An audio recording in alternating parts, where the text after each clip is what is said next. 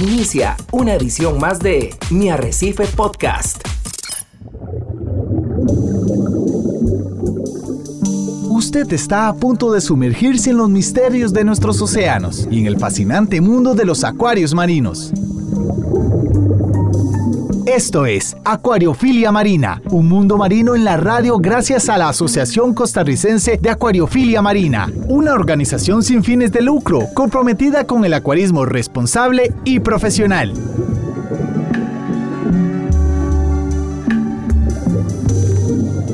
Muy buenos días amiga y amigo que escucha la frecuencia de Radio Monumental. Bienvenidos a un programa más de Acuariofilia Marina, un programa de la Asociación Costarricense de Acuariofilia Marina que todos los sábados de 9 a 10 de la mañana pues llega a sus hogares, a sus lugares de trabajo, a sus vehículos y esperamos que sea una compañía amena, ya sea que usted sea acuarista, que quiera iniciarse en este pasatiempo o tan solo aprender un poquito de los organismos que habitan principalmente los mares, porque también le dedicamos un espacio a los peces y plantas y otros organismos del agua dulce. Hoy con un invitado desde Bogotá, Colombia, que vamos a abordar un tema muy interesante de la acuariofilia marina, uno de los pilares para el éxito. Y por supuesto, también le damos la bienvenida a nuestro coproductor de Acuariofilia Marina, don Ricardo Calvo. Muy buenos días, Ricardo. ¿Qué tal? Buenos días, don Hernán, y muy buenos días a todos los amigos que nos sintonizan a través de las ondas radiales de Radio Monumental, los 93.5 de la frecuencia modulada. Esto es Acuariofilia Marina, un programa de la Asociación Costarricense de Acuaristas Marinos que busca, entre otras cosas, concientizar a todas las personas que tienen este maravilloso hobby sobre las buenas prácticas que hacen que los peces los seres vivos que tengamos en esos cristales tengan una mejor calidad de vida y también busca darle voz y comunicación a muchos esfuerzos de conservación de recursos naturales con mucho énfasis en los recursos marinos. Don Hernán, hoy damos, por supuesto, las gracias al creador porque una semana más podemos tener una entrega más de Acuariofilia Marina, bien acompañados de Pablo Díaz en el Control Master Monumental. Quiero iniciar el programa hoy saludando a tantas personas que se nos acercan por las redes sociales, pero muy especialmente a Gianni Sánchez, Ángel Pame, Juan Manuel Guerrero, Orlando Palma, Jorge Carvajal, también el saludo para Eric Serrano, José López, Víctor Barquero y a Milania Rocha. Gracias por estar eh, siempre interactuando con nosotros en nuestras diferentes redes sociales. Ustedes nos pueden encontrar en Facebook como ASOCAMCR o Asociación Costarricense de Acuariofilia Marina. También tenemos canal en YouTube y nuestra página web asocamcr.org. Muy bien, excelente, don Ricardo, y que este día sábado pues sea de mucho provecho, como siempre les decimos, para esos mantenimientos de rutina que le hacemos a nuestros acuarios. Como apuntábamos, le queremos dar la bienvenida a don Leonardo Peña, acuarista colombiano. Muy buenos días, Leonardo. Hola, buenos días a todos, Ricardo. Buenos días, Hernán. Gracias por la invitación no agradecidos más bien con tu presencia y con que compartas con nosotros y toda la audiencia de Radio Monumental tu experiencia en este hermoso pasatiempo. Eh, tal vez presentate un poquito, Leonardo. Contanos quién es eh, Leonardo, cómo se metió a este mundo de la acuariofilia marina, qué fue lo que te picó para poner ese primer acuario marino, cuál es la experiencia que tenés, eh, qué es lo que tenés ahora en tu casa. Eh, sí, bueno, digamos que yo creo que como todos en el hobby, empezamos en agua dulce hace muchísimos, muchísimos años. Es una afición que viene de, pequeño, creo que igual que todos nos ha pasado. Con los peces de agua dulce, hemos ido avanzando en el, en el hobby de agua dulce, hemos llegado al punto máximo tal vez que es como el cultivo y mantenimiento de peces discos. Y desde ahí, de ese punto, nace, nace como la, la, mechita para, para iniciar en los acuarios de, de mar. Hace aproximadamente unos ocho años yo inicié en esto de la acuariofilia marina. Pues gracias a Dios ya existen medios como el internet y cosas para uno poderse documentar un poco acerca de esto porque realmente cuando yo inicié en el hobby, esto era pues prácticamente uno solo. Y no tenía un, maestro o alguien a quien seguir o, o quien lo aconsejara en este, en, este, en este hobby de la acuariofilia marina.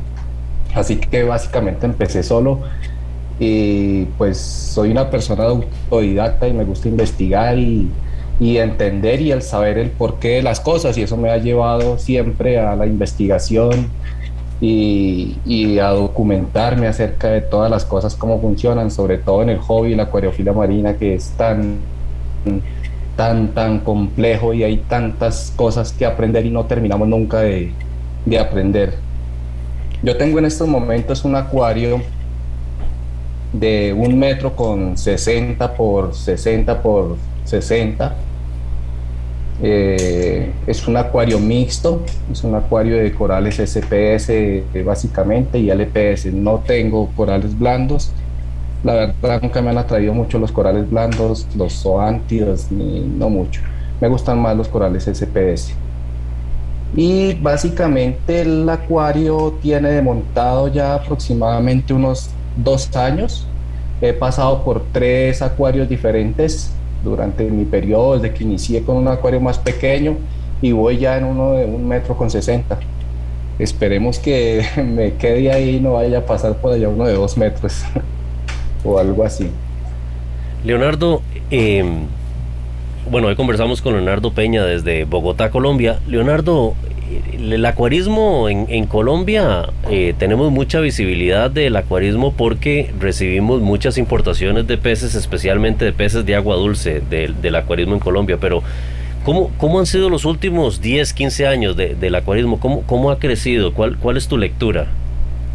Realmente el acuarismo en Colombia no, no ha sido como muy desarrollado o no ha tenido como un, amplio margen en, la evolución, debido a que existen muchas restricciones de tipo legal con el tipo de fauna que se, se intenta tener en, los acuarios. Eh, si se exportan mucho, muchos peces tropicales, eh, la ley, no sé por qué, permite que se exporten grandes cantidades de los peces tropicales de agua dulce porque somos grandes proveedores de eso, ya que el río Amazonas y el río Orinoco y, y otros ríos y otros afluentes contienen mucha cantidad de cíclidos y peces tropicales tetra, también los peces disco. Pero respecto a la, a la parte de los acuarios marinos está totalmente restringido. No hay acceso de, de, de especies ni de corales ni de peces al, al país. Entonces, básicamente lo que nosotros tenemos es algo, pues, por decirlo de alguna manera, eh, eh, clandestino, pues. Un poco de contrasentido, eh, Leonardo, porque, a ver, si se trata de proteger la vida silvestre, estás exportando la que estaba en, los ríos, por supuesto que me imagino con, con cuotas y de algunas otras regulaciones adicionales, pero en tratándose de la acuariofilia marina, hoy por hoy, prácticamente todos los corales son cultivados, son ya sea en facilidades de, playa de, los mares o bien en facilidades de granjas en tierra y la gran cantidad de peces también ornamentales que se reproducen hoy día eh, es importante. Estamos hablando de más de 900 especies que se reproducen para este eh, pasatiempo. Pero bueno, a veces eh, nuestras eh, regulaciones en Latinoamérica tienen propósitos ah, como digamos extraños porque no necesariamente obedecen a la protección de, los recursos eh, atienden otro tipo de situaciones que son de carácter político que no, no se trata de este programa el día de hoy. Leonardo en ese pasar de los años que has tenido los, los acuarios sin duda alguna eh, cuando estás en un país eh, donde, que lo mismo vivimos aquí en Costa Rica en, en algún momento, donde la información no es muy fluida, eh, sin duda alguna las experiencias que se comparten a nivel de aficionados en el pasatiempo son muy ricas. Y vos te has dado a la tarea de, de divulgar con fuentes contrastadas la información que es eh, relevante para que se pueda tener un pasatiempo exitoso y recientemente nos compartías una nota muy muy interesante en los grupos de acuariofilia marina sobre una visión holística de los nutrientes en los acuarios marinos. ¿Puedes explicarnos un poquito de qué se trata esa visión holística de los nutrientes en el acuario marino? Eh, bueno, eh, eh, todo esto siempre es pensado en, el, neófito, en la persona que está empezando, que muchas veces no entiende muchas cosas de, los procesos químicos y fisicoquímicos que se suceden y que son tan complejos en, un sistema marino. Entonces, tratando de, acordarme yo de los tiempos en los que empecé, como te comentaba hace un tiempo, empieza uno prácticamente solo a investigar y a, y, a, y a, tratar de entender qué es todo esto que pasa acá, pues cuesta mucho trabajo y tiene mucha investigación y cuesta mucho tiempo y además dinero porque en el transcurrir de ese tiempo se mueren muchos animales y muchos organismos porque no sabemos o no tenemos la capacidad para mantenerlos. Entonces la idea de estos artículos siempre está más dada a los neófitos que a las personas que ya conocen porque ellos ya tienen una, una experiencia más, más avanzada y, unas bases más mejor formadas. Entonces todo esto está dado es más bien a, los, a, las personas neófitas, aunque no dejo atrás a los conocedores porque siempre hay algo que aprender más. Entonces, eh, pensando en todo eso, yo he creado varios artículos. Este básicamente lo que habla es como de una forma holística de poder entender los nutrientes, cómo se comportan en, en, forma general, sin tener que ir a lo particular, ni a tener que expresar números, ni a hablar de matemática, ni de fórmulas químicas, que es demasiado complejo, pues para casi, casi todo el mundo. Entonces trato de, de, de, mostrarlo de una forma muy sencilla y, basado en la experiencia y en la investigación, lo que, lo, que lo que me indica que debe ser el control de los nutrientes, básicamente es eso. ¿Qué podríamos definir como nutrientes para, para empezar por ahí? Digamos que los nutrientes eh, son una serie de compuestos tanto orgánicos como inorgánicos. Y lo, como lo expresaba yo en el, en el, en el, en el artículo, estos, estos eh, compuestos orgánicos no son posible testearlos a nivel de, de casa entonces, aunque son muy importantes, los dejaría de lado para poder hablar solamente de los nutrientes inorgánicos que son el nitrato y el fosfato, porque son las dos especies más importantes, digamos, en las que, en las que se mueve todo este proceso biológico y toda la cadena trófica. Están basados en, este, en estos dos elementos. Tal vez ahí sería importante, porque creo que es muy pertinente tu observación. A veces mm, en el pasatiempo, principalmente quienes inician, tal vez porque quienes llevamos más en esto no, no, no, no lo explicamos correctamente, se da una visión tal vez, diría yo, reduccionista y tratamos a los nutrientes como la basura que hay en el acuario. Y dista mucho de ser basura por supuesto que cuando estos nutrientes están por demás, pues sí nos pueden generar problemas, eh, Leonardo. Sí, claro. Eh, realmente y muchas veces eh, tú puedes tener los, los nutrientes bien, de forma correcta, en los niveles correctos y aún así puedes tener alguna proliferación de, de algún tipo de plaga, uh de cianobacteria o algún tipo de alga que por demás se está alimentando de la otra parte que son los nutrientes orgánicos. Está tomando parte de, los carbonos orgánicos y el nitrógeno orgánico y el, del, del fósforo orgánico.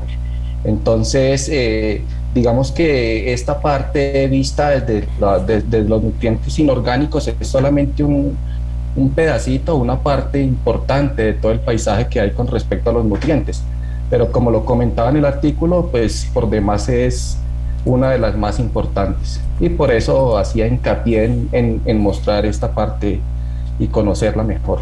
Porque cuando hablamos de nutrientes tenemos que tener de frente cuáles son los organismos.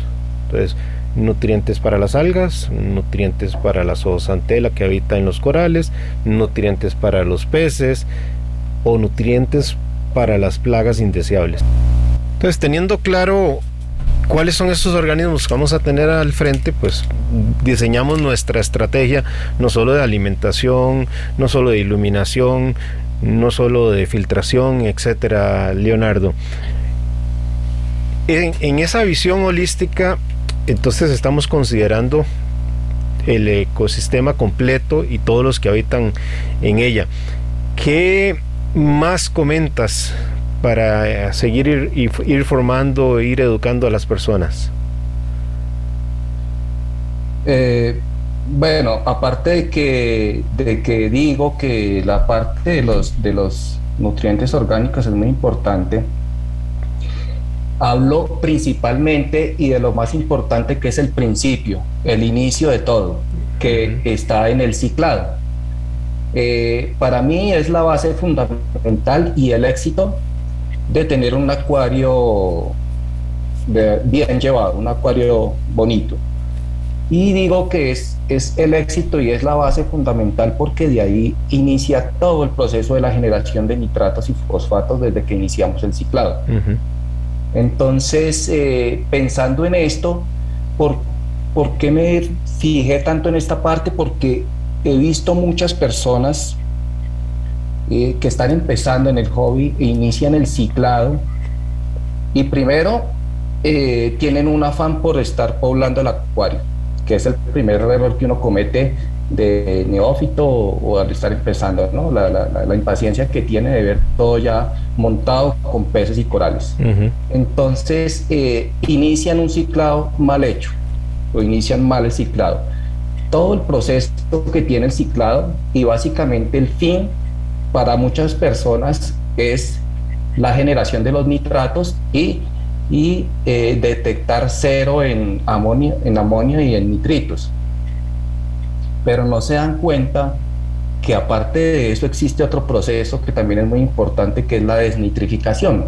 Ese proceso donde se reduce ese, ese nitrato y se libera el, el nitrógeno en forma de gas por medio de unas bacterias ese punto es tan crucial y tan importante para poder tener ya en control los nutrientes y específicamente los nitratos, siempre lo pasan por alto y no lo toman en cuenta. Entonces se inicia un proceso mal hecho donde empiezan a agregar organismos y enseguida empiezan a tener problemas con algas y muchas otras plagas como cianobacteria, etc. Entonces hago mucho hincapié en esta parte para que para que desde el principio, desde el ciclado, se entienda que es importante que los nitratos también sean reducidos en este proceso. Correcto.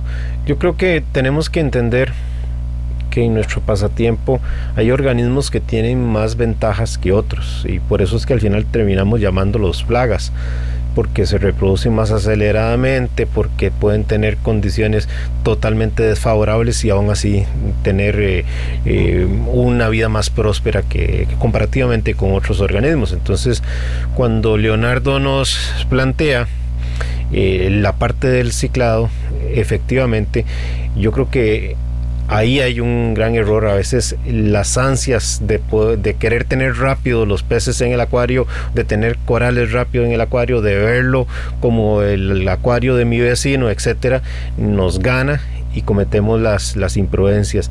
Es un proceso que demora, es un tema de maduración, eh, donde esas bacterias se van multiplicando y cada acuario tiene su propio ritmo, no, no, no hay una fórmula matemática para decir son tantos días, tantos minutos, tantos segundos. Y luego la fase de la desnitrificación también es eh, muy importante porque esa va a demorar más tiempo. Y aquí el dato es que entendiendo eso, tenemos que ir introduciendo los organismos de forma eh, pausada, paulatina, dándole tiempo al ecosistema que vaya madurando. Porque de lo contrario, estos organismos que vamos a introducir no solo crean un desequilibrio entre la capacidad que tiene ese acuario recién ciclado para reciclar los compuestos eh, nitrogenados y fosfatos que se van formando. Y si el acuario no tiene esa capacidad, pues van a quedar ahí.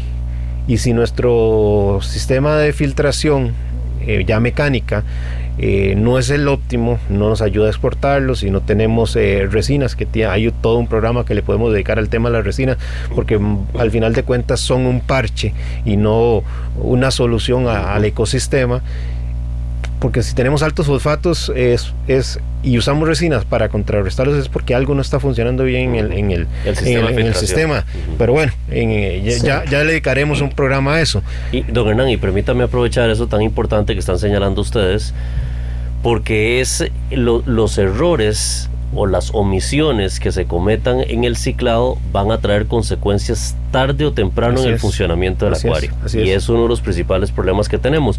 Y referirlos que en nuestro canal de YouTube el año pasado dedicamos un programa completo a consejos sobre cómo hacer un ciclado correcto para que hagan referencia a ese programa.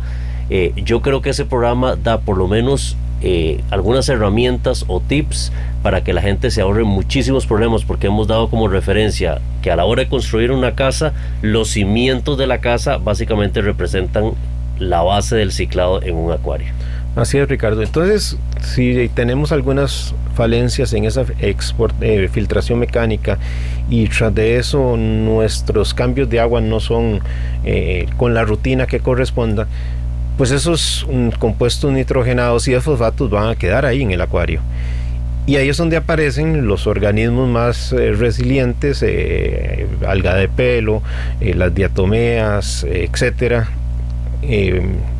no sé, alguna aureopsis por ahí, en fin. Sí, correcto. Y los van a aprovechar porque son nutrientes para ellos.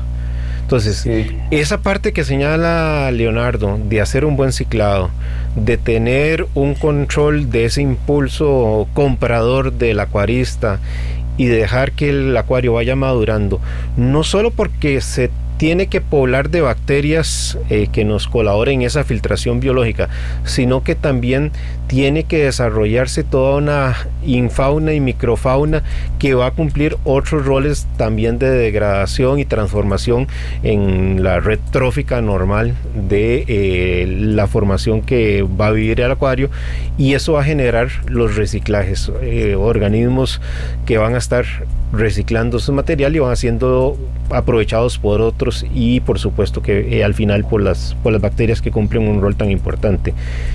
¿Qué más podemos aportar? Eh, a mí me parece que, que, es una parte importante, eh, hablando un poco y acotando un poco acá lo del ciclado, el tipo de alimento que vamos a ofrecerle a las bacterias nitrificantes para que se inicie el proceso de ciclado, porque muchas veces agregamos materia orgánica eh, grande como camarones y todo eso para, para, iniciar el proceso de ciclado y esto nos va a traer otros, otros problemas consigo adicionales que es la formación ya de otro tipo de materia orgánica y nutrientes orgánicos que le van a dar eh, cabida al crecimiento de algas y, de otras plagas.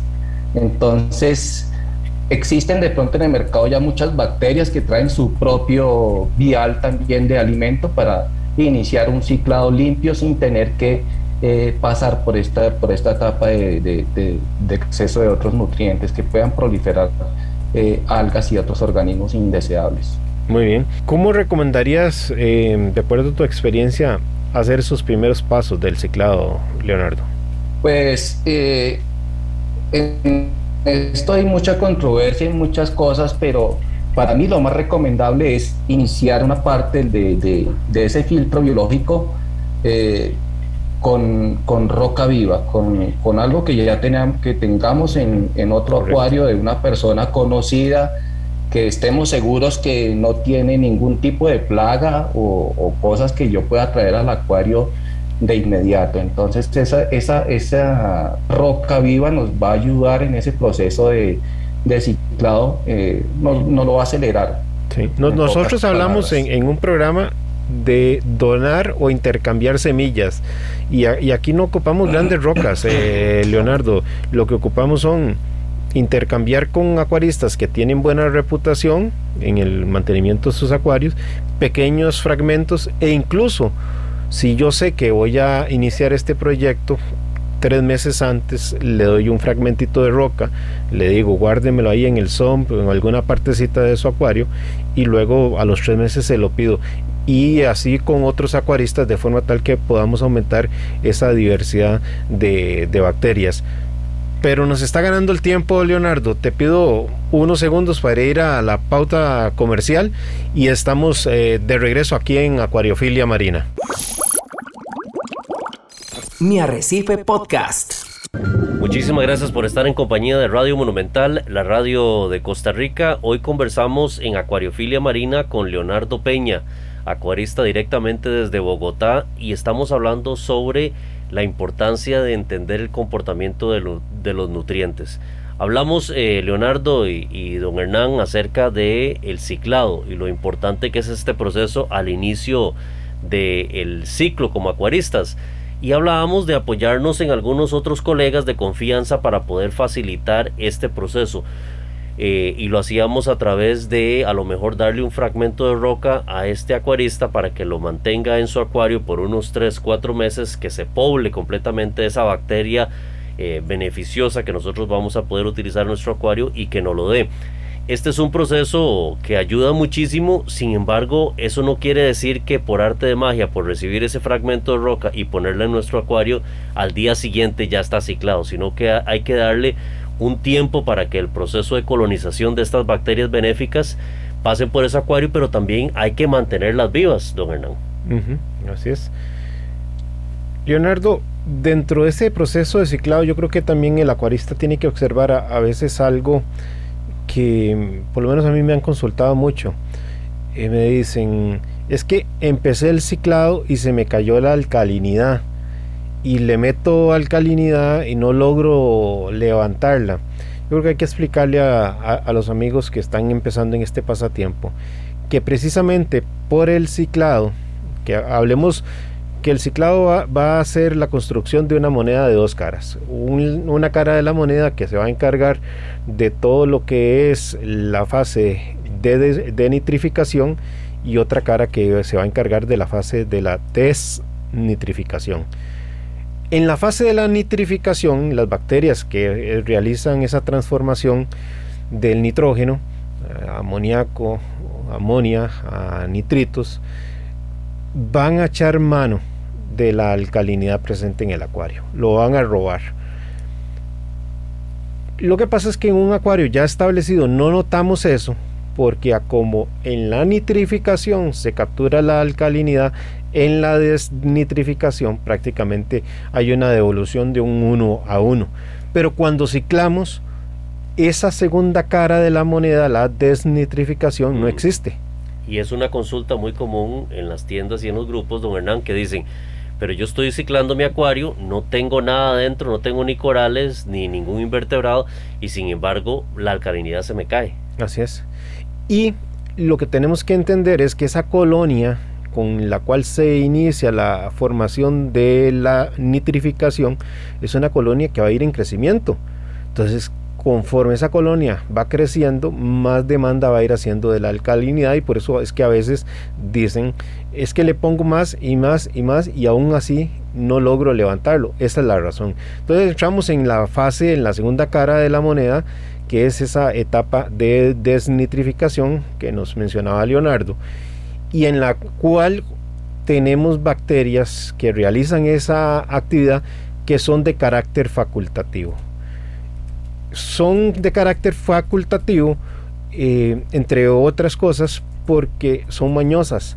Si encuentran la presencia de oxígeno, digamos, son perezosas y lo capturan directamente por la presencia de oxígeno para hacer esa transformación, tomar de ahí la energía y hacer la transformación cuando hay ausencia de oxígeno, no les queda más que otra tarea que quitarle el oxígeno al nitrato para eh, robárselo y convertirlo a nitrógeno gaseoso que nos explicaba eh, Leonardo. Entonces, a veces fallamos en que esa colonia de bacterias que realiza la desnitrificación cumpla el rol de devolver la alcalinidad, cumpla el rol de transformar el nitrato, porque no construimos las condiciones adecuadas para que ella se desarrolle, porque en la medida en que se desarrolla en ambientes de oxígeno, de presencia de oxígeno, no se va a tocar el nitrato. Entonces tenemos que preocuparnos también por crear un poquito de zonas muy bajas en oxígeno, zonas anóxicas, donde estas bacterias no les quede otra alternativa que tener que robar el, el oxígeno del nitrato. Don Ricardo, eh, no sé tu experiencia, pero para mí, por lo menos de lo que uno ve los grupos acá en Costa Rica, esas son preguntas muy recurrentes.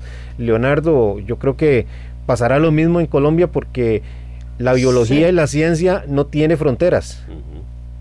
Sí, claro que sí, don Hernán. E inclusive una pregunta muy común, ¿me caso solo con un tipo de bacteria? estoy rellenando o me dedico a rellenar bacteria cada vez que hago un cambio de agua. Es lo correcto para poder mantener robusta esa, esa colonia bacteriana.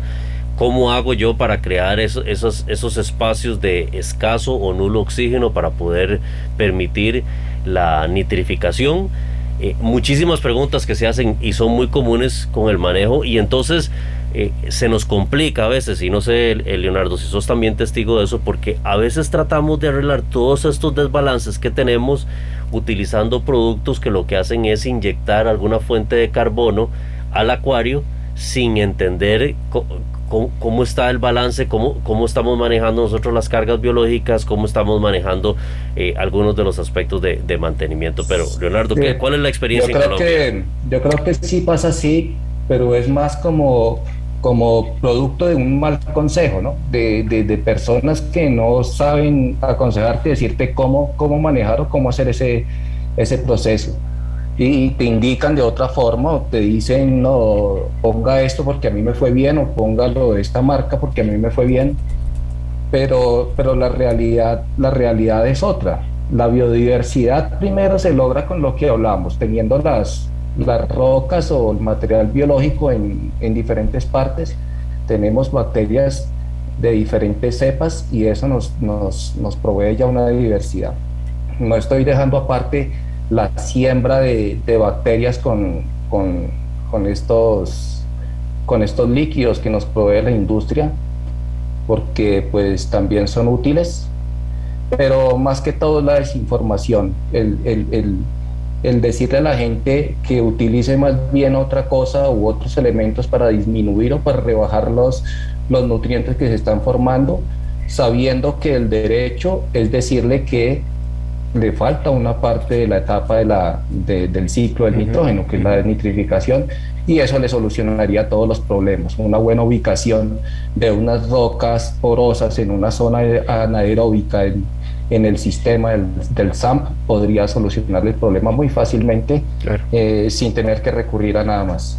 Ah, y hay otro error que vemos muy frecuente, Leonardo, y es lo que tú apuntas.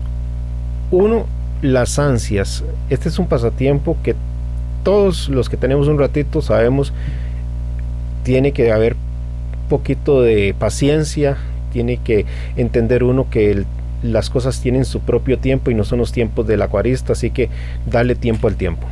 Lo otro es que como vemos que esos nitratos no nos bajan, porque tal vez no hemos hecho una adecuada formación de esa parte de la desnitrificación, no fomentamos las condiciones adecuadas para que ésta se desarrolle, el acuarista lo que tiende es hacer cambios de agua y bajar artificialmente la presencia de eh, los nitratos eh, por medio del cambio de agua. O iniciar ya con una adición de biopellets sería lo más contraproducente en ese momento y ocasionaría más problemas que soluciones. Perfecto, totalmente válida, porque es, es, es lo que hablabas ahora, eh, Ricardo, de comenzar a meter productos que, que, son compuestos orgánicos, de los cuales ya sabemos las famosas recetas, vodka, vinagre, eh, nopox, eh, biopellets, etcétera, para que alimenten las colonias bacterianas y, y hagamos una transformación por ahí. Pero bueno, volviendo entonces a que comenzamos a hacer cambios más frecuentes de agua para bajar la presencia de los nitratos, el tema es que estamos eh, poniendo un parche, no solucionando el problema. Y ahí es donde luego, cuando nos llegan las primeras eh, algas indeseables, estamos ya en una situación donde a veces es muy complicado para el acuarista encontrar una solución y terminamos con personas que aparecen en los grupos, en las redes sociales, vendo mi acuario, eh, no logro salir adelante, eh, tengo una situación de alga de pelo gigantesca y el acuario se ve horrible y ya no quiero estar más en el pasatiempo. Y aunque estemos hablando de bacterias, Leonardo, no sé si concuerdas conmigo, que al final de cuentas esto también vamos a caer en la paciencia. ¿Cuál es, ¿Cuánta paciencia, cuánta tolerancia tiene ese acuarista para dejar que el, ciclado lleve su proceso natural y no lo interrumpamos eh, con acciones eh, de parche o soluciones que no corresponden para que realmente ese acuario avance como debe ser. Sí, realmente esa es como una de las piedras filiales en esto, es la, la paciencia. Pero también hay otra cosa que, que, que me interesa mucho y, hago hincapié también es en el conocimiento antes de.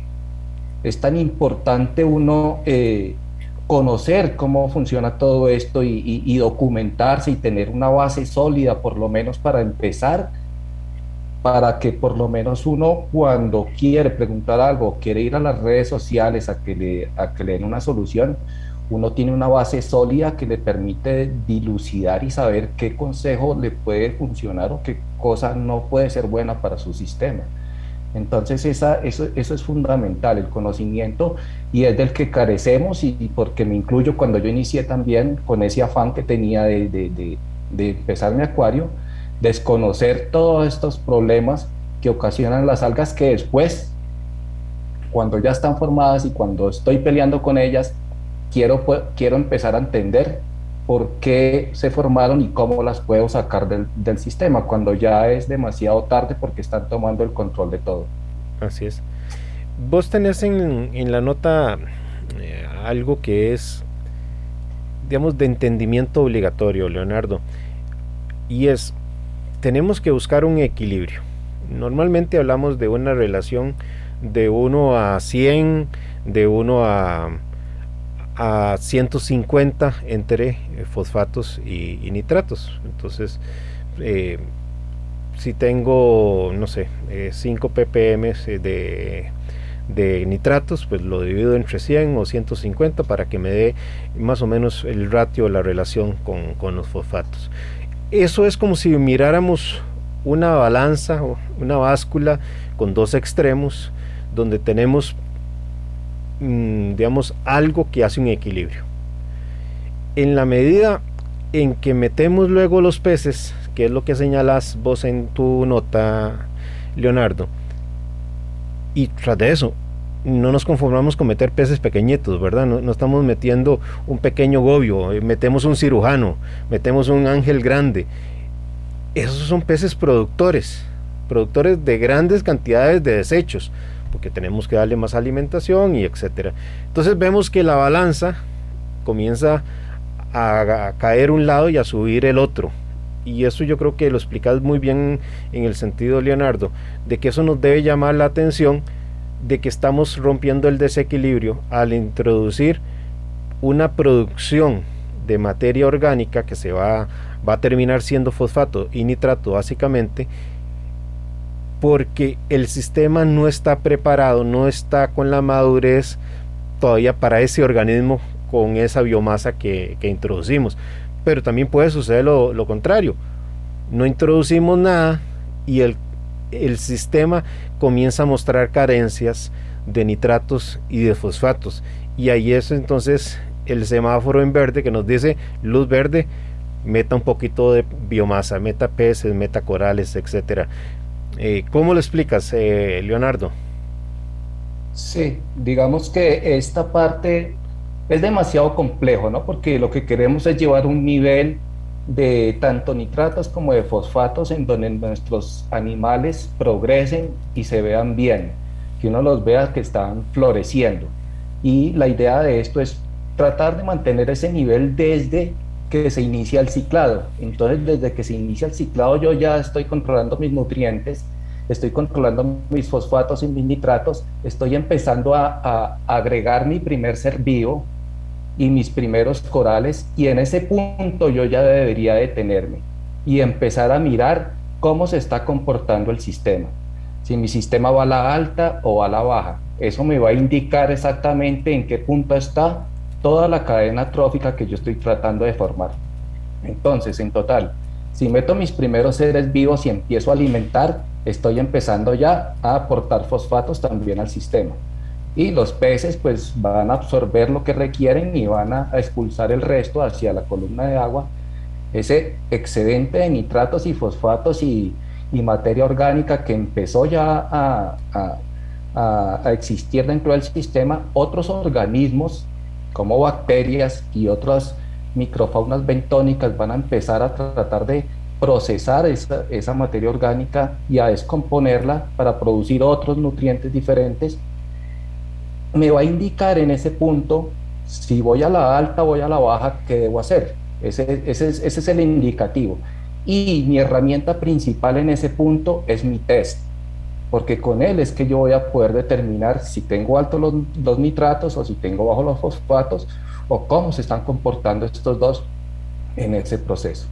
Entonces, si van a la alta, definitivamente algo me está indicando a mí que la cadena trófica que estoy tratando de formar y la cantidad de bacterias que tengo en este sistema no están eh, alcanzando a, procesar toda esa materia orgánica que yo estoy, que estoy poniendo y toda esa cantidad de nutrientes.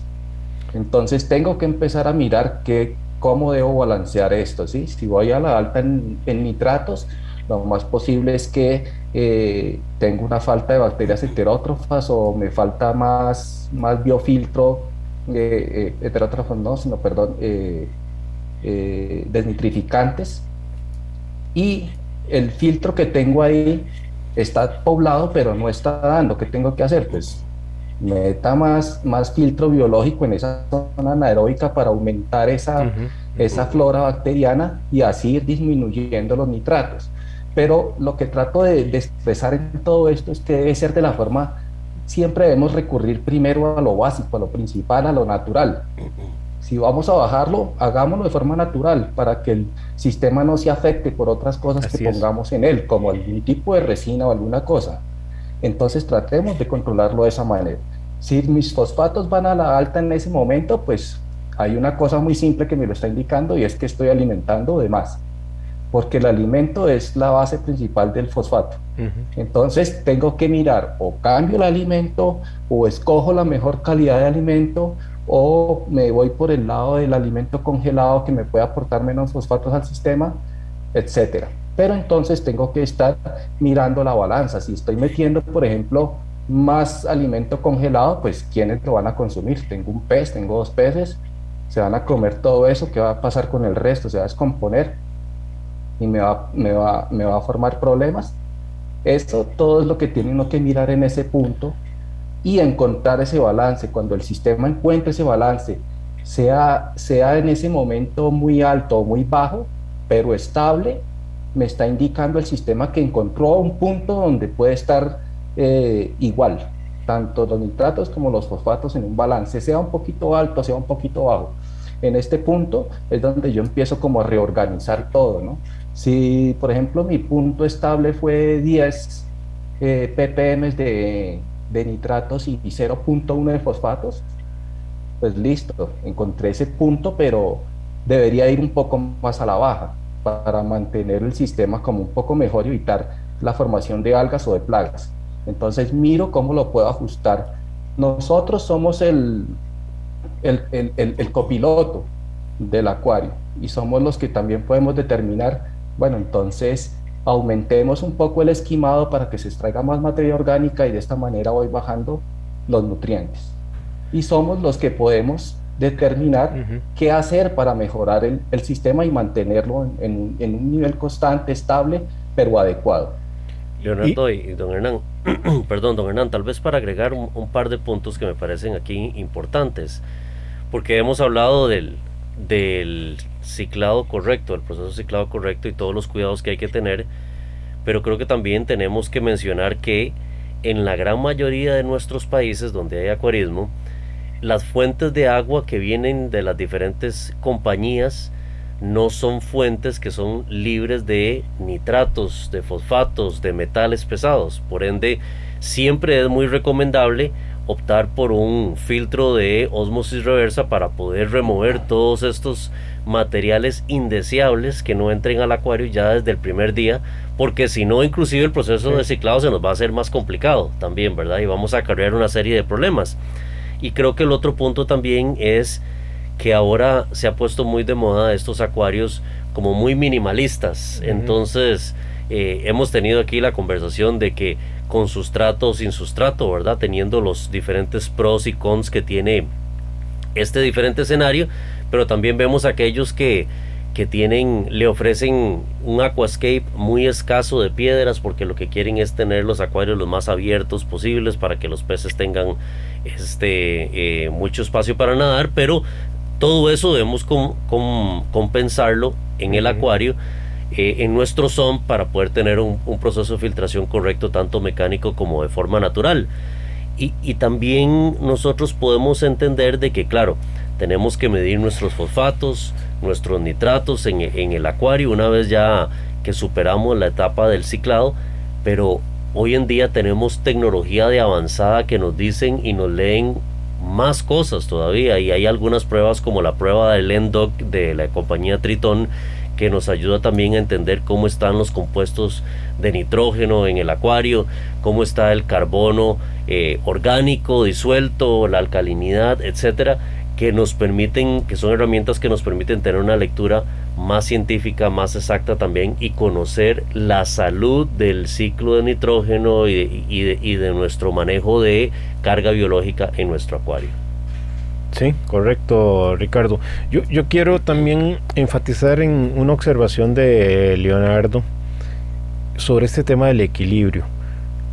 No solo pensemos en la exportación de estos nutrientes que estén en exceso, pensemos también en esa visión holística de Leonardo de cómo también tenemos que tener colaboradores, organismos colaboradores o organismos que sean competidores de recursos eh, en diferentes eh, fases. Entonces, las algas, macroalgas, son competidores, van, van a competir por, por estos recursos. Otros grandes competidores que hacen grandísimas demandas de nutrientes, por ejemplo, son los corales, aunque pueda para alguien ser un contrasentido pero los corales no solo como animal, sino porque tienen esa relación con las algas zoosantelas, van a ser unos extraordinarios competidores. Y cuando hablo competidores, hablo competidores para con las algas indeseables.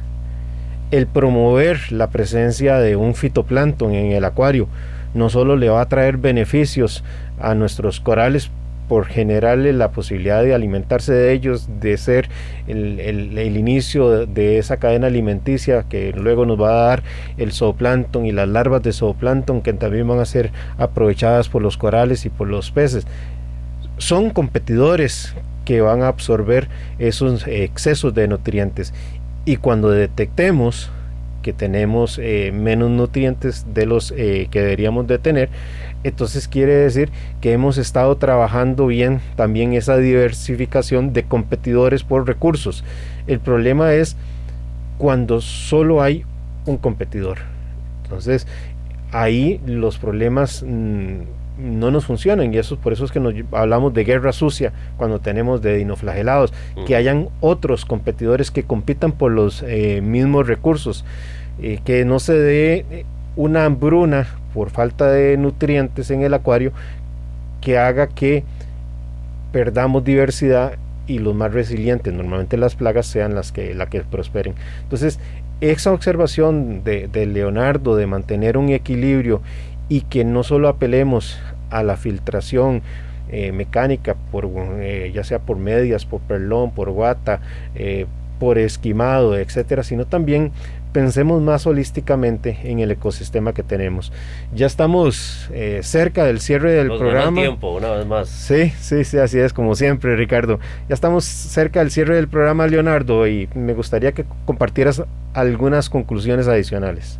Bueno, dentro de las conclusiones, para mí lo más importante es finalmente, y el objetivo final es llegar a tener un, un, un coralino formado completo, con una buena cantidad, una buena proporción de peces, una buena microfauna, una buena biodiversidad y una buena cantidad de corales que me permitan llevar un, un sistema completamente estable, donde todo, se está donde todo lo que se está produciendo se está consumiendo al tiempo y eso me hace mantener estable mi sistema y mantener el, el nivel de, de, nutrientes bajos.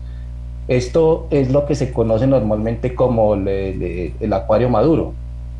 Pero quiero hacer acá otra parte, porque cuando, cuando empieza a suceder esto y va transcurriendo el tiempo y van transcurriendo los años, nos empezamos a desentender del sistema porque prácticamente se está controlando solo y se está manejando solo. Para mí debe ser un tope muy importante eh, como conclusión para, para, para, los más avanzados es siempre hacer un test, así sea una vez al mes, para tener una, una idea o una imagen en dónde está o en qué punto está eh, eh, los nutrientes y siempre tener un tope, un tope máximo. Por ejemplo, decir, cuando llegue a 10 de nitratos o a 0.1 de fosfatos, tengo que entrar a hacer algo al sistema porque el sistema se está descompensando y necesito ayudarle a, a, manejar esa descompensación, ya sea agregando más bacterias o lo que tenga que hacer. Pero mantener un tope también como de sistema de alarma para poder eh, yo actuar y no esperar a que cuando lo mida a los seis meses tengo los nitratos en el cielo y tengo problemas con cianobacteria o con muchas algas que me van a descompensar el, el sistema y voy a tener problemas con los corales o problemas de blanqueamientos, etcétera o muerte de muchas piezas de coral por el descuido mismo que tenemos de, de, haber confiado en el sistema que va completamente solo. Pero él siempre va a necesitar nuestra ayuda y nuestro apoyo todo el tiempo. Como digo, somos el copiloto del acuario. Sí, así es. Nos quedamos con esa frase, somos el copiloto del acuario. Eh, tenemos que estar de cerca, observarlo, conocerlo y, y saber leer lo que nos está diciendo. Muchísimas gracias por estar en sintonía de Radio Monumental, gracias por estar en Acuariofilia Marina en esta mañana. Los invitamos, por supuesto, a seguir en la gratísima compañía de los 93.5 de la frecuencia modulada. Acuariofilia Marina, un mundo marino en la radio, gracias a la Asociación Costarricense de Acuariofilia Marina. Mi Arrecife Podcast.